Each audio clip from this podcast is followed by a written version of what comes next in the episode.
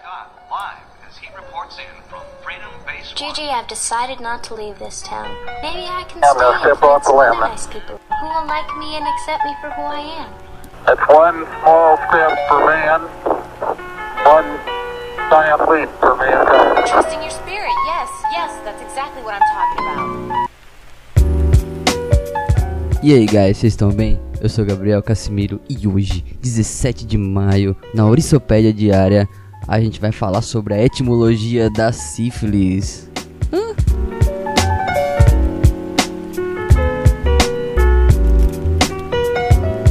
O termo sífilis foi originalmente cunhado pelo poeta italiano Girolamo Fracastoro em seu notório poema escrito em latim em 1530, intitulado Sífilis Sive Morbus Gallicus, se é que esse é de fato o sotaque do latim. O nome é derivado do protagonista do poema, Sifilius, que talvez seja uma variável de Cipilius, um personagem da Metamorfose de Ovídio. Se vocês ouviram o primeiro episódio do Ouriço Quântico, ou o segundo, não lembro agora, o nosso integrante Cláudio fala um pouquinho sobre Ovídio. Até então, a sífilis era chamada de mal francês pelos italianos, poloneses e alemães, e de doença italiana pelos franceses. O ainda tem mais, não é só uma picuinha de vizinhos, né, com franceses e italianos.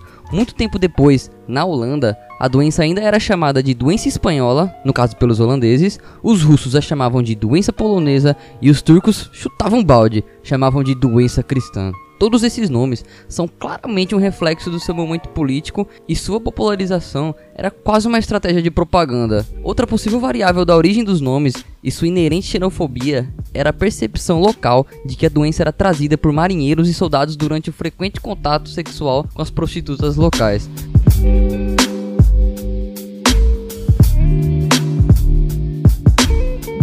A Orissopédia Diária vai ficando por aqui mais uma vez. A gente vai acabar a semana com chave de ouro falando sobre um tema pesadíssimo. O que, vocês acharam? Espero que vocês tenham aprendido um pouquinho. Vocês podem encontrar a gente no Instagram como arroba ouricoquântico. Nosso contato, como de praxe, é ouricoquântico.gmail.com Escuta a gente no Spotify, escuta a gente no iTunes, escuta a gente no Google Podcasts. O importante é que você escute a gente. Então fiquem bem e curtam com segurança. Tchau.